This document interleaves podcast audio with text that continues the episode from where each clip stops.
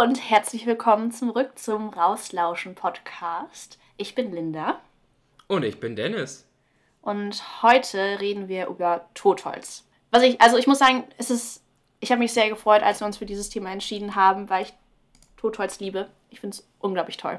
Und ich finde es auch toll, weil es so nerdig ist, weil es erstmal auch überhaupt nichts klingt. Ich, ja, das muss ich ehrlich sagen. Auch deswegen finde ich Totholz toll, aber ich finde Totholz toll. Ja, aber wir werden ja heute auch versuchen, allen so ein bisschen zu zeigen, warum Totholz was wirklich, wirklich Tolles ist. Mhm. Und vielleicht kannst du ja den einen, den oder die ein oder andere mit deiner Begeisterung auch anstecken. ich glaube zumindest, die Chancen stehen gut. Ja, hoffentlich. Ähm, ich würde voll gern ein bisschen Disclaimer davor setzen. Also, ähm, wir haben uns das ein bisschen aufgeteilt, dass Dennis so versucht, mir so die forstliche Seite zu machen und ich mehr so über Naturschutz ähm, Krams rede, was sich natürlich stark überschneidet, aber um es so ein bisschen irgendwie grob aufzuteilen. Ähm, ich muss sagen, meine Perspektive halt auch überhaupt auf Totholz ist einfach extrem naturschutzgeprägt. Ich habe von Forst und Forstwirtschaft auch ehrlich nicht so viel Ahnung und ich will überhaupt nicht ablehnen oder überhaupt nicht behaupten, dass Totholz nicht Nachteile für die Forstwirtschaft haben kann. Ähm, aber ja, aber meine Perspektive ist vor allem die Naturschutzperspektive. Ich habe meine Bachelorarbeit darüber geschrieben, ähm, darüber, wie Biodiversität oder inwiefern äh, der Fichtenbuchdrucker, der Borkenkäfer, in Anführungszeichen, der auch viel Totholz erzeugt, ähm, inwiefern der positiv für die Biodiversität im Wald ist. Also ich bin, ja, meine Meinung ist einfach sehr in diese Richtung gefärbt. Genau, und wenn du jetzt schon einen Disclaimer vorneweg schickst, vielleicht auch von mir, ich habe Waldwirtschaft und äh, Umwelt studiert, ja, aber ich bin bei weitem kein gelernter und ausgebildeter Forstwirt. Ich hatte immer wieder Kontakt mit Fachleuten aus dem Forst und ich habe natürlich auch ein paar Grundlagenvorlesungen gehört und kenne gewisse Begriffe. Ich würde mir aber nie anmaßen, auch nur ansatzweise die forstbetrieblichen Strukturen oder irgendwie sowas zu kennen, weil dafür war ich da viel zu wenig drin und bin auch viel zu sehr im Naturschutz dabei.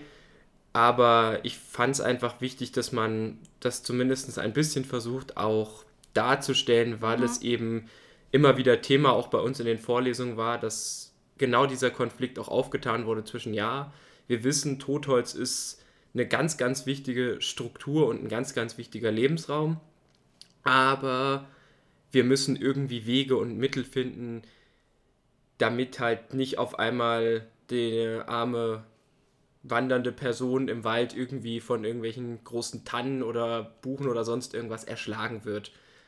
Deswegen das vielleicht auch von meiner Seite noch dazu geschoben. Ich beanspruche hier nicht den Einblick in die forstwirtschaftliche Praxis groß gut darstellen zu können, aber ich wollte einfach diesen, das zumindest versuchen, ein bisschen auch mit reinzubringen. Mhm.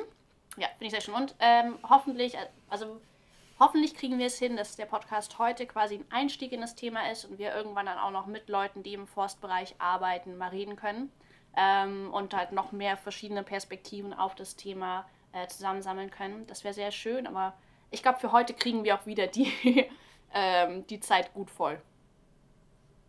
Das denke ich auch. Und ich glaube, was man jetzt schon vorweg schicken kann, sowohl die Nutzungsseite als auch die Naturschutzseite, wenn man das so aufspannen möchte, wissen beide, dass Totholz was Wichtiges ist und zum Wald dazugehört und Lebensraum bietet. Ich denke, da müssen wir auch nicht mhm. drüber streiten. Mhm. So das vielleicht schon mal auch gleich vorneweg. Und da wäre natürlich jetzt die Frage, du hast dich ja mit den, mit den großen Werten von Totholz beschäftigt. Ja. Willst du denn vielleicht mal sagen, warum, warum überhaupt Totholz im Wald lassen? Ich will erstmal will ich sagen, was Totholz eigentlich ist. Guter das wär, Punkt. Das wäre auch noch relevant hm? vielleicht. ähm, genau. Totholz ist tatsächlich einfach totes Holz, abgestorbenes ähm, Holz. Es kann auch sein, dass ähm, nur ein Teil von einem Baum abgestorben ist. Dann hat er halt ein Teil Totholz an lebendem Holz dran. Ähm, genau, also das ist Totholz. Man unterscheidet da dann auch noch ähm, dann zwischen stehendem und liegendem Totholz. ähm, weil das sehr viele, also weil die sich sehr unterscheiden, was dann die Nischen äh, angeht, die dort dann gebildet sind, die dann von Tieren äh, und anderen Organismen genutzt werden können. Ähm, genau. Und die Zerfallsdauer ist auch eine andere. Also wenn mhm. Holz halt auf dem Boden liegt, dann wird es viel schneller und intensiver besiedelt, aber auch eben zersetzt. Das heißt, stehendes Totholz ist einfach viel, viel länger im Wald als das, was dann auf dem Boden liegt und bietet deswegen halt nochmal ganz neue und besondere Nischen. Mhm, mhm. Ähm, und an sich ist Totholz gut für die Biodiversität, also zum einen durch die, also ich sage jetzt immer Nische, ähm, also halt Mini-Lebensraum ähm, sozusagen, ähm, in Hinblick auf die Nischen, die es bietet, die es halt in lebenden Bäumen so nicht gibt. Ähm, aber auch, oder ein weiterer Aspekt daran, weshalb Totholz gut für die Biodiversität ist, ist auch, dass dann an den Stellen, an denen ein Baum stirbt oder gestorben ist, ähm, da dann auch mehr Licht auf den Boden treffen kann, weil dieser Baum eben keine Nadeln und kein Laub mehr hat oder vielleicht auch umgestürzt ist. Ähm, und dadurch, dass dann wieder mehr Licht auf den Waldboden trifft, können dort dann wieder andere Pflanzen wachsen und ähm, überhaupt herrscht dann da auch wieder eine andere Temperatur und so anderes Mikroklima, was dann auch wieder ähm, verschiedenen Organismen nützt. Also Totholz ist insofern einfach gut, um eine Strukturvielfalt oder ein Aspekt, der für Strukturvielfalt im Wald ähm, sorgen kann. Und ja, ich meine, wenn man sich überlegt, ist Totholz auch einfach ein sehr natürlicher, jetzt ist natürlich ein äh, ein Schlagwort, das man auch vorsichtig benutzen muss, aber ich glaube, in, in diesem Zusammenhang ist es in Ordnung, ein sehr natürlicher Bestandteil eines Waldes. Ich meine, bevor Menschen Wälder bewirtschaftet haben, sind da eben auch Bäume gestorben und sind einfach liegen geblieben. Ähm, genau. Ich finde, deswegen genau, sollte man Totholz im Wald lassen. genau. Vielleicht dazu auch noch ein kleiner Aspekt, der sogar schon fast ein bisschen in diese wirtschaftliche Richtung geht. Wenn ich natürlich das Totholz im Wald lasse und nicht bis auf jedes kleinste Ästchen in der Krone irgendwie zum Feuerholz mit rausnehme, habe ich auch wieder Nährstoffe, die ich einfach diesem natürlichen Kreislauf mhm. hinzufüge. Mhm. Das heißt, ich habe, wenn man so möchte, eine Art, und das setze ich jetzt mal in Anführungszeichen, natürlichen Dünger. Aber ich habe eben einfach einen ganz normalen Nährstoffkreislauf. Und wie du schon sagtest, eigentlich ist es normalerweise so, dass unsere Wälder sehr, sehr viel strukturierter vielleicht noch wären, beziehungsweise wir hätten sehr viele Buchen, die große Kronen bilden würden. Und wenn dann eben mal so eine große alte Buche auf einmal umfällt, dann gibt es viel, viel mehr Platz und dann gibt es eben schlagartig ganz, ganz viele Veränderungen, dann kommen neue Pflanzenarten durch, dann verändert sich das gesamte, die gesamte Struktur. Und eigentlich, wenn wir jetzt ganz ursprüngliche Wälder hätten, wenn man so möchte, Urwälder, dann wären diese Prozesse auch natürlich, dass eben Bäume älter werden, dass jüngere Bäume darunter hervorwachsen und dass wir noch eine etwas größere Dynamik in dieser ganzen Struktur haben und wir Menschen haben eben, weil wir Holz als Rohstoff in vielerlei Formen nutzen, uns eben Konzepte überlegt, wie können wir das gut nutzen, welche Formen gibt es und auch diese Formen unterscheiden sich in ganz, ganz vielen Ländern nochmal total unterschiedlich. Also das, was es beispielsweise in Ländern wie Kanada gibt, die einfach sehr, sehr viel Waldfläche haben und sehr wenig, viel Fläche, die unbesiedelt ist, dort können auch riesige Kahlschläge stattfinden. Das heißt, dann hat man eine riesengroße Fläche, die auf einmal Sonne kriegt und die dann wieder eine ganz andere Entwicklung hat. Und wir in Deutschland haben uns da eben auf eher kleinräumige Eingriffe konzentriert, weil wir versuchen eben ganz viel einzelne Bäume zu nutzen. Das ist vielleicht einfach so als allgemeines Verständnis mal ganz gut. Und durch unser Eingreifen ist es aber eben so, dass wenn wir rein forstwirtschaftlich arbeiten würden und nicht auf Totholz groß uns konzentrieren, dann würden wir immer versuchen, bevor der Baum eben zu alt wird und anfängt abzusterben, diesen möglichst zu nutzen und selbst wenn er uns nicht mehr in Anführungszeichen nutzen könnte, weil er zum Beispiel fault oder ähnliches, diesen Baum eventuell doch irgendwie aber trotzdem raus aus dem Wald zu nehmen und zu sorgen, dass die Bäume, die uns Geld bringen, dann einfach mehr Platz haben und mehr Wachstumsmöglichkeiten. Mhm. Mm, da auch noch als kleine Erklärung, ähm, weshalb andere Pflanzen hochkommen können, wenn dann mal eine Lücke im Kronendach ist, ist, dass halt normalerweise oder meistens die Kronen, das Kronendach im Wald relativ geschlossen ist, weniger Licht an den Boden tritt und ähm, auch junge Pflanzen natürlich viel Licht brauchen und die kommen dann einfach nicht hoch in einen dicht geschlossenen Wald, weil die keine Sonne abkriegen, dadurch nicht die Energie haben. Genau, deswegen. deswegen sind Lücken gut für, äh, für andere Pflanzen, um dann irgendwie Fuß fassen zu können. Ähm, eine Sache, die ich auch noch gelesen habe, ist, dass äh, das auch als Kohlenstoffsenke gut sein kann, Totholz im Wald liegen zu lassen. Ich weiß jetzt nicht, wie da, ähm, also wie viel Kohlenstoff das dann zusätzlich ist, den man dann irgendwie gespeichert hat, zumindest temporär. Aber an sich macht es natürlich Sinn. Das ist, seitdem viel Kohlenstoff ist in dem Holz an sich gespeichert, wenn man das Holz dann nicht verbrennt, ähm, kommt der Kohlenstoff nicht so leicht wieder in die Atmosphäre. Und dann, wenn das Holz eben auch abgebaut wird, ähm, wird es, geht dann auch ein großer Teil oder geht ein Teil des Kohlenstoffs dann auch in den Boden über. Und da ist er dann auch erstmal gut gespeichert. Wobei es natürlich dann, also halt aus der Kohlenstoffperspektive, ob man dann jetzt den Baum im Wald liegen lässt oder daraus ein Haus baut, ist gleich gut. Genau, man, also solange man das natürlich nicht direkt irgendwie verbrennt, dann, also wenn man Holz langfristig nutzt, sei es jetzt als Möbelstück oder im Hausbau, wie auch immer, und das Holz eben an sich dann mehrere hundert Jahre irgendwie noch da ist und eben nicht vernichtet wird, verbrannt wird, dann ist mhm. der Kohlenstoff ja auch in, in dieser Holzform gespeichert. Ähm, das ist aber genau auch wieder so ein, so ein Spannungsfeld. Der Wald oder der Forst muss halt sehr, sehr viele Dinge gleichzeitig abdecken.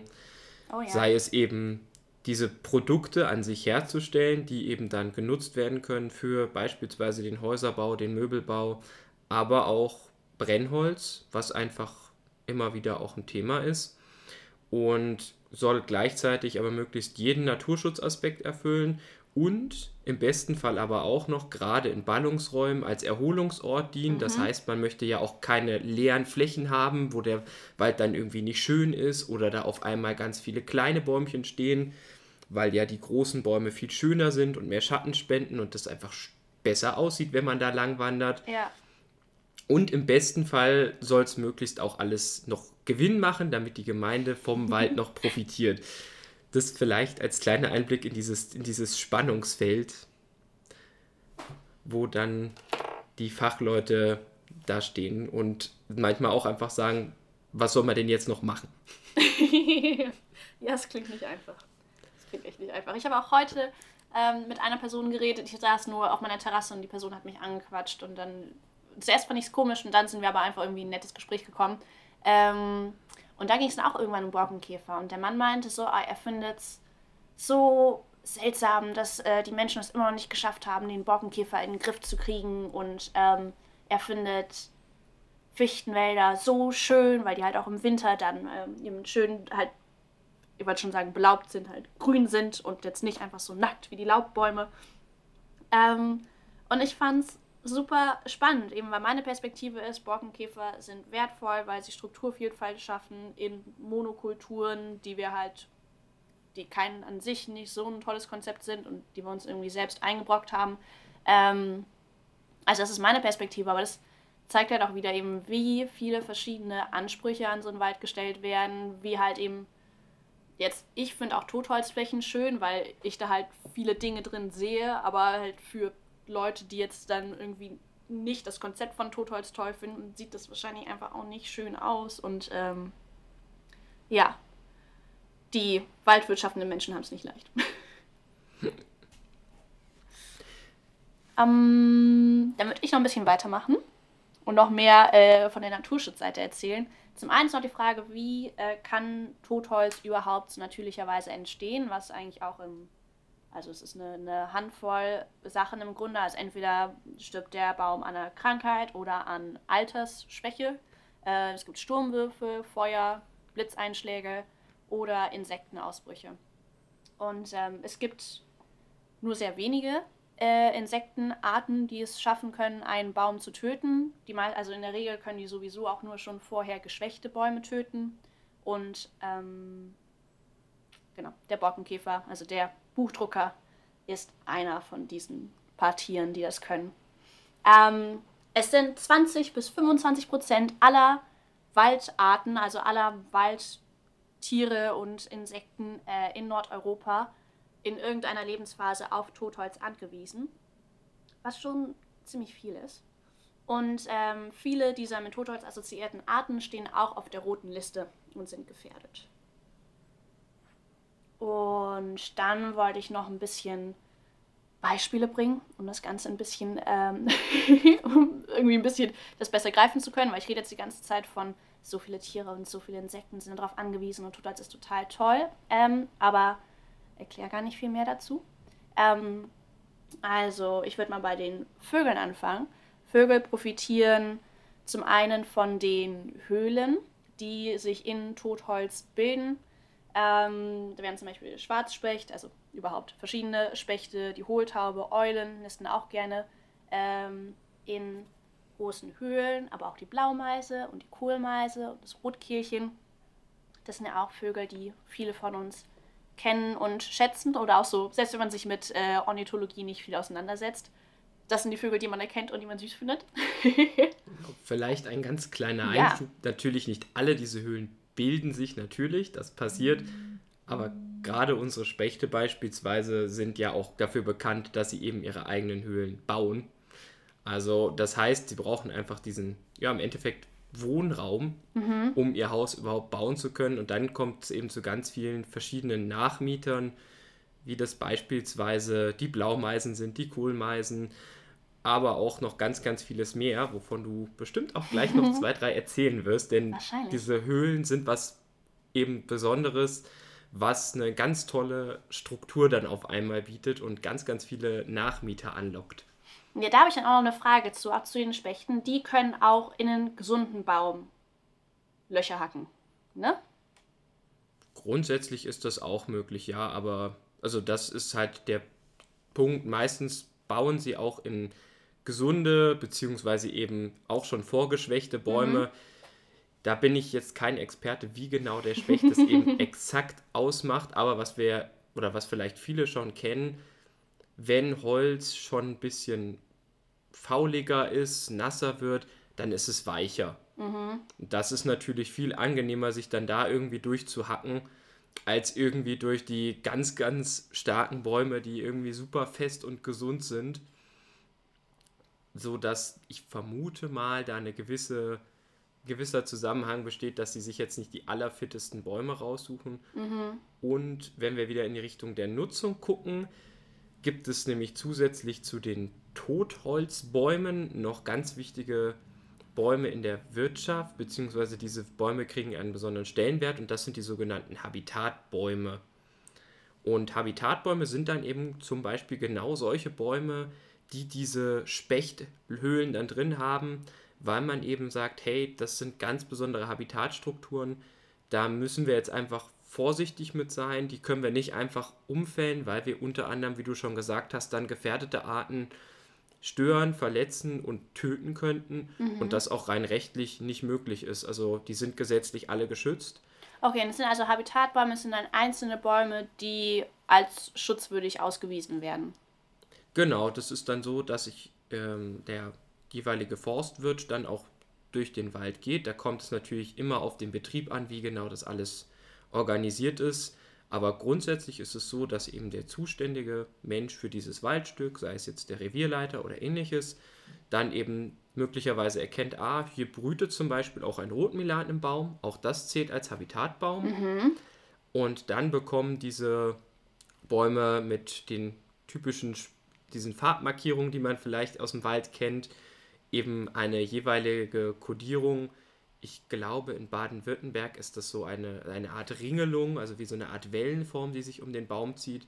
Und dann wissen alle, die dort arbeiten, hey, das ist ein Habitatbaum, der ist besonders geschützt und den fassen wir nicht an. Da wissen wir einfach, da scheint es Wichtiges zu geben. Mhm, Und im Endeffekt bilden diese Habitatbäume dann auch teilweise schon die Vorgänger von eben später potenziellem Totholz, weil man sagt, hey, ihr dürft natürlich noch altern, ihr dürft noch möglicherweise absterben und eben diese, Habitat, diese weiteren Strukturen noch ausbilden. Mhm.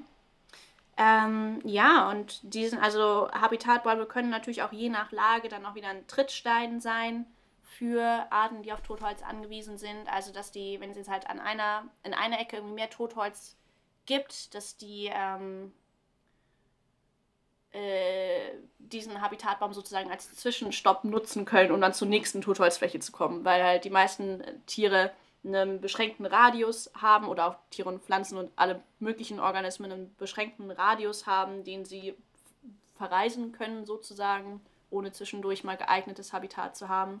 Ähm, das ist diese Trittstein-Idee und das kann auch ein Habitatbaum sein. Genau.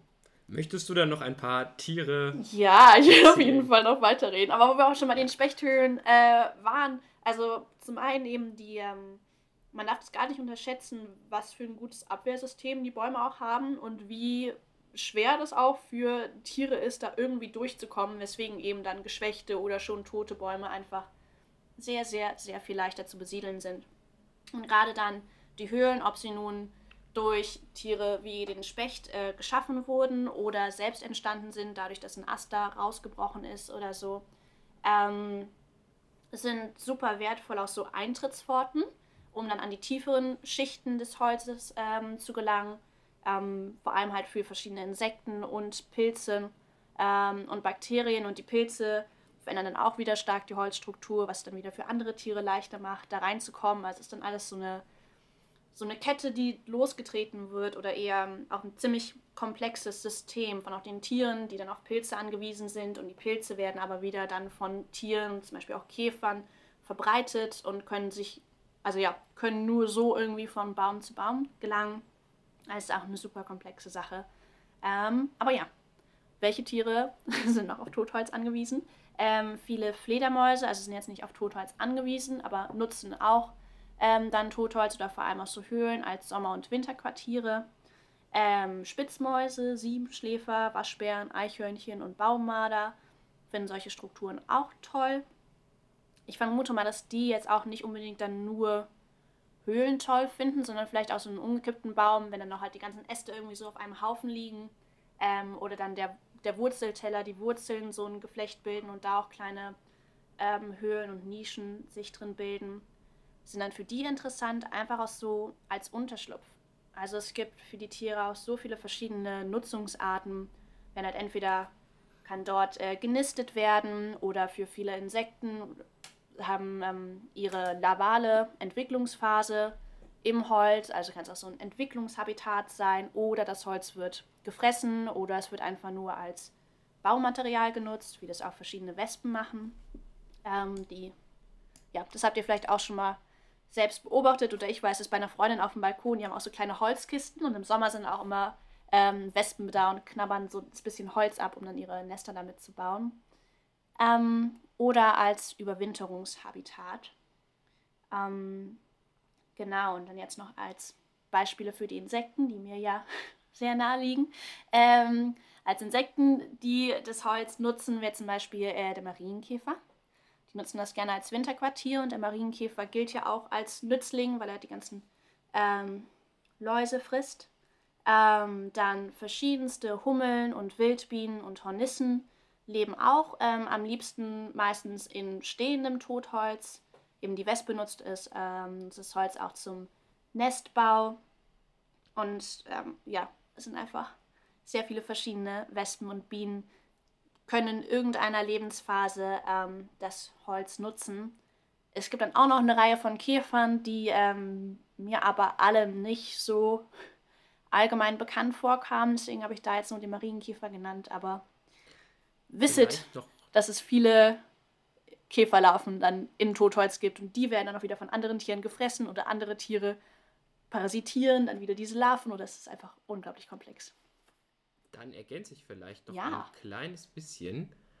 Und zwar gibt es noch einen relativ bekannten Käfer, und zwar den Eremit, der ja auch sehr, sehr stark auf Totholz und diese Mulmstrukturen, die sich in Totholzhöhlen bilden, angewiesen ist und gerade, also vielleicht nochmal kurz Mulm erklärt, das ist mehr oder weniger ja wie Holz, Sägespäne, Reste in einer Höhle, so dieser ja dieser Holzmatsch, der aber ja teilweise auch sehr trocken sein kann, der dann in einer Höhle ist, wenn man so unten reinguckt, was sich da so an Resten mehr oder weniger sammelt. Mhm. Und der Eremit ist da ein, ein schönes Beispiel für, dass das auf jeden Fall auch ähm, ein, wäre noch eine Art, oder was es auch noch gibt, Moment mal ganz kurz, warum pegelt sich hier mein Mikrofon die ganze Zeit? Haben wir es denn jetzt? Ich habe auch noch gelesen, der Nashornkäfer. Ich glaube, Nashornkäferlarven leben auch in Totholz. Den kennt man vielleicht noch? Ja, oder was jetzt eine Gruppe war, mit der ich mich vor kurzem beschäftigt habe, weil eine Kommilitonin damit gearbeitet hat, ist die Schmuckfliegen. Das mm. ist eine relativ kleine Artengruppe, die gehören zu den Fliegen, wie man vielleicht erwarten würde. Es gibt so knapp 40 Arten und davon sind einige auch sehr, sehr totholzaffin und wachsen eben die Larven dann im Totholz auf und sind auch auf das Totholz spezialisiert. Mhm. Es gibt auch Schmetterlinge, die ähm, einen Teil ihres Lebenszyklus im Totholz haben. Schmetterlinge ziehen ja auch immer. Ach krass. Das äh, wusste ich noch gar ja. nicht, dass es auch Schmetterlinge da gibt. Mhm, mhm. Ähm, also ich habe das nur als Anekdote gelesen. Ich bin mir jetzt nicht ganz sicher, ob die Larven im Totholz leben oder ob die jetzt nur irgendwie einen Teil ihres Lebenszyklus oder vielleicht auch irgendwie als, als Versteck oder irgendwie sowas auf Totholz angewiesen sind aber irgendwie Schmetterling und Totholz auf jeden Fall auch. vielleicht vielleicht finde ich das bis zum nächsten Mal raus und liefere das noch nach. Hm. Ähm, also ja, ich, abgesehen von den Tieren, sind auch noch also Pilze eine ganz große Sache. Es gibt so viele Pilze, die auf Totholz spezialisiert sind und es ist äh, ziemlich cool, aber ich habe nicht so viel Ahnung davon, aber es ist ziemlich cool. Und Flechten und Moose und Fahne ähm, oder was man ja auch immer wieder sieht, also eben in dem Holz ist auch unglaublich viel Energie gespeichert und unglaublich viele Nährstoffe in verschiedensten Formaten, die ähm, halt einfach eine tolle Ressource für die ganzen Organismen sind, die ja sonst noch so im Wald unterwegs sind.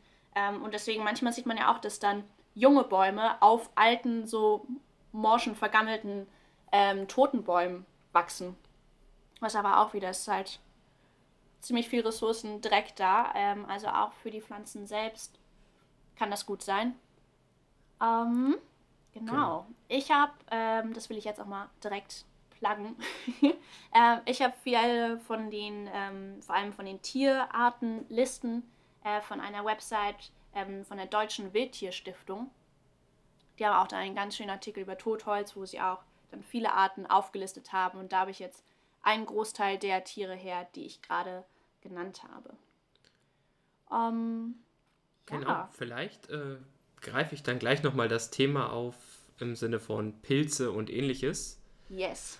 Und zwar ist es so, wenn man sich das überlegt, dass genau diese Pilze und Bakterien, die dann eben irgendwo unter der Rinde oder durch kleine Ritzen in den Baum eben dringen, dass genau die auch ein großes Problem für die Forstwirtschaft sind, weil ich kann vor so einem Baum stehen, aber ich sehe einfach nicht, was in diesem Baum, wie ist dieser Baum jetzt innen ist der noch stabil hm. oder ist der vielleicht schon eigentlich halb zerfault und beim nächsten kräftigen Windstoß fällt er mir um. Und genau das ist eines der, der riesengroßen Themen und Konfliktfelder, die, wo die Forstwirtschaft eben damit zu kämpfen hat, dass sie sagen müssen, okay, wir sind dazu verpflichtet, dass unsere Wege, auf denen die Menschen wandern dürfen, das ist das gute Recht, dass da niemand verletzt wird. Und das zu gucken, dass das funktioniert und eben dieser sogenannten Wegesicherungspflicht nachzukommen, das ist ein großes Thema und deswegen wird gerade man an, an Wegrändern relativ wenig Totholz finden oder wenn dann sehr, mhm. sehr kurzstammiges, weil die Empfehlung, das ist so ein Thema wieder für sich, jedes Bundesland hat da in Deutschland seine eigenen Regeln und viele Bundesländer haben auch ihre eigenen forstlichen Anstalten, die verschiedene Forschungen machen und dann Empfehlungen und Handlungsempfehlungen für die Waldbesitzer rausgeben oder auch Richtlinien für die jeweiligen Staats- und Landesforste rausgeben.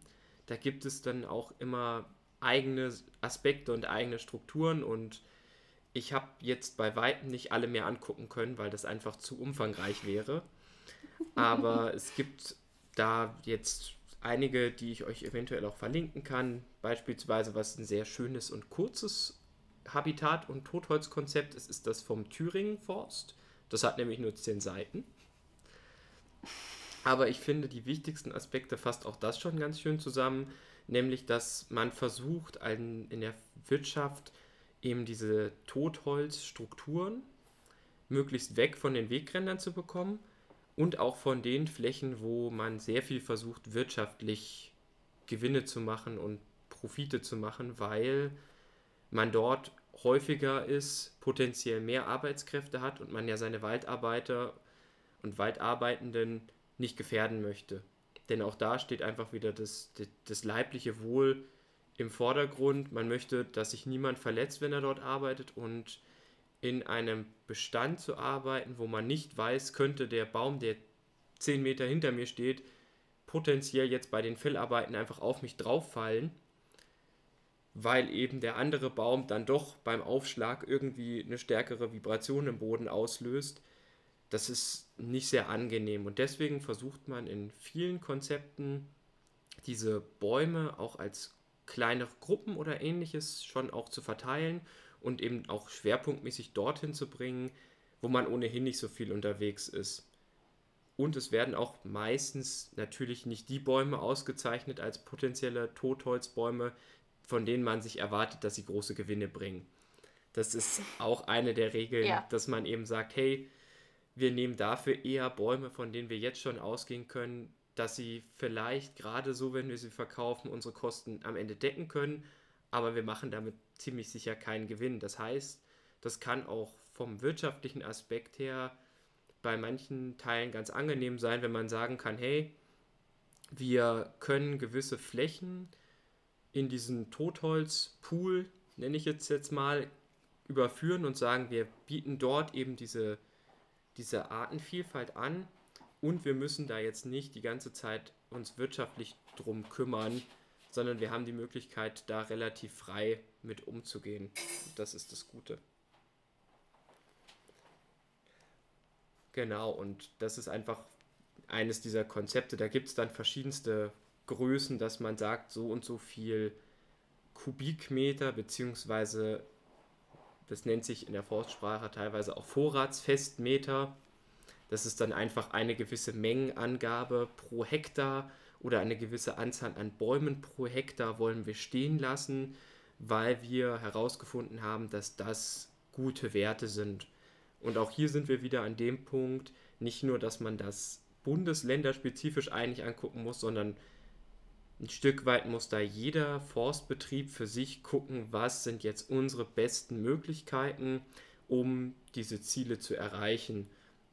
Und da muss man jetzt auch wieder bedenken, dieses, dieses Verständnis und dieses Wissen über Totholz gibt es jetzt auch nicht schon 150 Jahre, dass jeder sagt, mhm. ach, das hätte man schon längst machen können, sondern das sind, dieser Fokus ist noch nicht so lange da und ein Wald entwickelt sich sehr langsam. Also seid nicht völlig schockiert und enttäuscht, wenn ihr jetzt in den nächsten Wald rausgeht und feststellt, hier sind ja jetzt noch gar keine riesengroßen Totholzinseln und irgendwie ist das gerade alles noch im Entstehen, sondern gebt da bitte auch dem Wald Zeit, sich zu entwickeln. Ja, aber Forstzeiträume sind einfach anders. Einfach anders. Genau, also da muss man wirklich lernen, in Generationen zu denken und nicht sagen, okay, ich habe jetzt vor fünf Jahren irgendwie da Bäume ausgezeichnet und die, die müssen jetzt dann sofort funktionieren, sondern das dauert leider im Forst alles sehr viel länger und manchmal ärgert man sich dann auch und denkt sich, Mann, ich würde doch einfach gern wissen, ob es alles funktioniert, wie ich das möchte. ja, ja. Ich muss gerade noch, ähm, also ich habe gerade so überlegt, weil der einzige oder einer der Gründe, der mir einfällt, weshalb man auch jetzt Holz von geringer Qualität aus dem Wald vielleicht rausholen möchte, wäre, wenn es Käferholz ist, ähm, um eben die Ausbreitung des Borkenkäfers einzudämmen. Da habe ich jetzt gefragt, ob man jetzt in diesen, also jetzt in, den, in diesen Fichtenmonokulturen, die ich jetzt aus dem Schwarzwald auch viel kenne oder häufig sehe, ob man da überhaupt Totholz liegen lassen kann oder ob das eigentlich immer zu gefährlich genau, ist. Genau, also das steht auch in jeder Klausel mehr oder weniger drin. Es gibt diese Konzepte, aber dort steht immer drin, ausgenommen von diesen Richtlinien sind zum einen, wenn vor Ort entschieden wird, hey, für die Arbeitssicherheit müssen wir jetzt hier gerade dann doch eben Totholz rausnehmen, dann wird nach Möglichkeit darum gebeten, das Totholz liegen zu lassen. Aber mhm. auch liegendes Totholz kann eben eine Gefahr sein, gerade wenn es darum geht, dass man einen gewissen Bereich braucht, um sich zurückziehen zu können und dann darüber stolper, stolpern kann oder ähnliches. Das heißt, auch da ist es eben eine Situationsentscheidung. Und wenn wir beispielsweise diesen Borkenkäfer-Buchdruckerbefall haben, dann steht auch in den Konzepten ganz klar drin, dafür darf jederzeit eine Ausnahme gemacht werden, um eben den Befall zu minimieren und dafür zu sorgen, dass sich das nicht einfach weiter ausbreitet. Ähm, dazu muss man, was heißt dazu muss man sagen? Dazu würde ich auch noch gerne sagen, dass der Borkenkäfer aber auch nur an frischem Totholz Interesse hat. Weil der, ähm, ja, der ist besonders an den kurz unter der Borke liegenden Schichten, wo auch viel die ganzen Nährstoffe und Zucker ähm, im Baum transportiert werden, oder ein Großteil der Zucker transportiert werden. Äh, der hat vor allem an diesen Schichten Interesse. Und sobald der Baum dann ein gutes Stück vergammelt ist, oder auch nur ein kleines Stück vergammelt, ehrlich gesagt, ähm, geht der Borkenkäfer dann nicht mehr dran. Ja, gibt es sonst noch Tiere oder irgendwas, was du gerne vorstellen möchtest, was du vorbringen möchtest? Weil ich glaube, ich habe so ein bisschen. Ja, ja. Dann gerne. Schießen. ich habe noch, also ich habe jetzt äh, in der Zwischenzeit nochmal mit dem Schmetterling recherchiert. Und zwar sind meine Ergebnisse an Schmetterlingen, die in Totholz sich entwickeln oder eben sich in Holz entwickeln, aber ich gehe mal von Totholz aus, weil eben ein lebender Baum zu viel Widerstand für so einen Schmetterling bietet. Ähm, höchstwahrscheinlich. Wär der, ähm, wären die Holzbohrer, die Glasflügler. Die Glasflügler sehen aus wie Wespen, aber sind Schmetterlinge und können nicht stechen. Ähm, und Faulholzmotten. Also die haben ihre Lavalentwicklung in Holz. Und dann gibt es aber auch noch eine Reihe anderer Schmetterlinge, die auch als als Falter, als erwachsene Schmetterlings, in ihrer erwachsenen Schmetterlingsform ähm, bei uns überwintern. Zum Beispiel der Zitronenfalter, das Tagfaunauge, der große und der kleine Fuchs und der Admiral. Ähm, und die, für die ist es dann so Totholzstrukturen, in denen sie sich verstecken können, die sie als Unterschlupf nutzen können, ähm, auch von Vorteil. Also sogar noch viel mehr Schmetterlinge, als ich gedacht hätte, die da äh, Totholz nutzen können. Ähm, dann wollte ich als kleinen Tipp geben, was man in seinem Garten auch selbst machen könnte. Also natürlich sind halt dicke Baumstämme in ihren verschiedensten Verwesungsstufen unglaublich wertvoll. Das können die meisten Leute in ihrem Garten aber nicht so nachbilden. Aber was man machen kann, ist so Asthaufen haben. Also einfach, ja, wenn man äh, Bäume und Büsche hat und die schneidet, kann man das eben zu so einem Haufen formen und irgendwo liegen lassen. Äh, das nützt dann nicht nur Insekten, sondern, oh, ich habe noch gar nicht über Reptilien und Amphibien geredet. Für die ist Totholz auch toll. Also wunderbar, um sich dann zu sonnen, weil ja auch gerade ein Loch oben im Kronendach ist und da dann eine dunkle Fläche ist. Die Baumrinde ist ja meistens dunkler. Ähm, dann ist es einfach schön warm, also kann man sich drauf sonnen, da kann man sich drin verstecken. Da gibt es dann auch wieder Futter von den ganzen Insekten, ähm, die da so dann in dem Baum leben. Also für die ist es auch toll. Ähm, genau, also ja, Asthaufen im eigenen Garten. Oder was ich auch gesehen habe, ist, dass man daraus so, die haben es dann äh, auch Hecke genannt, aber im Grunde ist es ein Zaun. Also dass man sich dann so äh, Stöcke oder Äste nimmt und die senkrecht in den Boden reinrammt und die immer so gegenüberstehend hat und dann dazwischen die Äste aufschichtet, sodass man daraus so eine kleine Hecke oder einen Zaun auch bastelt. Da hat man dann zwei Funktionen in einem. Totholz multifunktional mhm. ist, glaube ich, ein, ein schöner Überbegriff. Mhm. ja, auf jeden Fall. Mm, und ich möchte auch noch ein kleines äh, Shoutout geben zum äh, Nationalpark Bayerischer Wald. unser erster deutscher Nationalpark, mm, wo es ja auch dann eine große Borkenkäfer-Kalamität gab, also einfach, ja, es einen großen Ausbruch gab und eine Massenvermehrung und sehr, sehr viele Bäume diesen Käfern zum Opfer gefallen sind und es dann auch eine große Diskussion war, weil man ja eigentlich im Nationalpark nicht oder in der Kernzone ja nicht eingreifen sollte. Aber viele Leute es halt eben als, ein, als eine dermaßen große Veränderung gesehen haben, was es ja auch war, das will ich überhaupt nicht bestreiten. Ähm, als eine halt extrem große Veränderung gesehen haben, die halt so stark von dem abweicht, was jetzt der Wald und der Park sonst dargestellt haben und halt einfach auch in, in der Wahrnehmung vieler Menschen überhaupt nicht schön aussah. Ähm, wo es dann aber tatsächlich dann die Totholz befürwortenden Menschen äh, geschafft haben, dass diese Flächen größtenteils einfach dann, ja, das Totholz da liegen bleiben durfte und es dann nicht neu angepflanzt wurde und nicht viel gemacht wurde. Ähm, und ähm, da wurde jetzt auch so viel Forschung betrieben, die sich dann auch mit Totholz beschäftigt in dem Nationalpark und es ist total spannend und es gibt so viele verschiedene Paper dazu. Also aus, in was für Perspektiven oder aus was für Gründen alles ähm, Totholz irgendwie toll ist und ja. Also wer sich dafür interessiert, wahrscheinlich findet man beim Nationalpark Bayerischer Wald dann noch ganz viele spannende Zusatzinfos. Ja, ja, bestimmt. Und ganz, ganz viel neue Infos, weil wir halt wirklich jetzt nur einen kleinen Einblick in diese große, weite Welt des Totholzes bieten können. Wie ihr mhm. gemerkt habt, da hängen so viele verschiedenste Artengruppen dran, dass wir da gar keine Möglichkeit haben, das, das umfangreich genug zusammenzufassen. Und das ist so ein spannendes Thema, was wirklich cool ist. Und wir wollten einfach euch einen, einen kleinen Einblick geben. Und mhm. vielleicht geht ihr ja beim nächsten Waldspaziergang mit ein bisschen offeneren Augen durch den Wald und haltet auch mal am, am Totholz inne und guckt mal, ob ihr irgendwas Cooles findet oder euch fallen noch ein paar mehr Spechthöhlen auf, als es vielleicht ja. vorher der Fall war. Oh, das kann man jetzt überhaupt mal so, ähm, dann würde ich sagen, Beobachtungstipp. Diesmal ist, äh, sich dann Totholz genauer anschauen. Es gibt, äh, also ja, es ist auch, also ich meine, viele Sachen kann man jetzt auch nicht so unbedingt sehen. Ähm, aber was man auf jeden Fall sehen kann, sind eben dann die Höhlen, die Höhlen von verschiedenen Größen. Und dann auch, also zum einen sind halt größere Höhlen, die dann zum Beispiel halt von Schwächt, denke ich mal, äh, reingeschaffen wurden, aber dann auch die vielen kleinen Löcher, die dann Insekten irgendwie reingebohrt haben. Ähm, oder teilweise ist dann auch dann die, wenn die, die Rinde, die Borke so abfällt, kann man darunter dann teilweise die Fraßgänge sehen von den Insekten, die sich dann unter der Rinde so eingenistet hatten. Ähm, kann man sich das anschauen. Dann auch, je nachdem, was für ein Faulpilz äh, dann in dem Holz ist, ist dann auch das zerbröselnde Holz, hat dann auch eine ganz verschiedene Struktur. Also entweder ist es dann auch so, so quasi rechteckig, eckig, rechteckig, bricht es ab oder es bröselt mehr so. Also da gibt es auch wieder Unterschiede. Und wenn man dann mit den Pilzen erstmal anfängt, ganz viele tolle Pilze.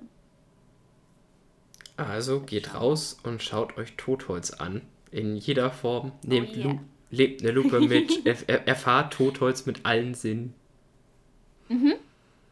Ich würde es nicht essen. Ja, okay. ja, fair point. Das, äh, bitte esst kein Totholz. Und falls doch, berichtet uns, wie es geschmeckt hat. Bitte, unbedingt. Ja, das würde mich sehr interessieren. Na dann. Schön, dass, äh, ich wollte gerade sagen, schön euch mal wieder gehört zu haben, aber eher schön, dass ihr uns mal wieder gehört habt. Ähm, wie immer, Ideen, Vorschläge, Feedback, alles Mögliche gerne an podcast.naturbeobachtung.de. Und ja, wir hören wir uns. uns das nächste Mal. Genau, wir hören uns beim nächsten Mal. Bis dann. Ciao. Tschüss.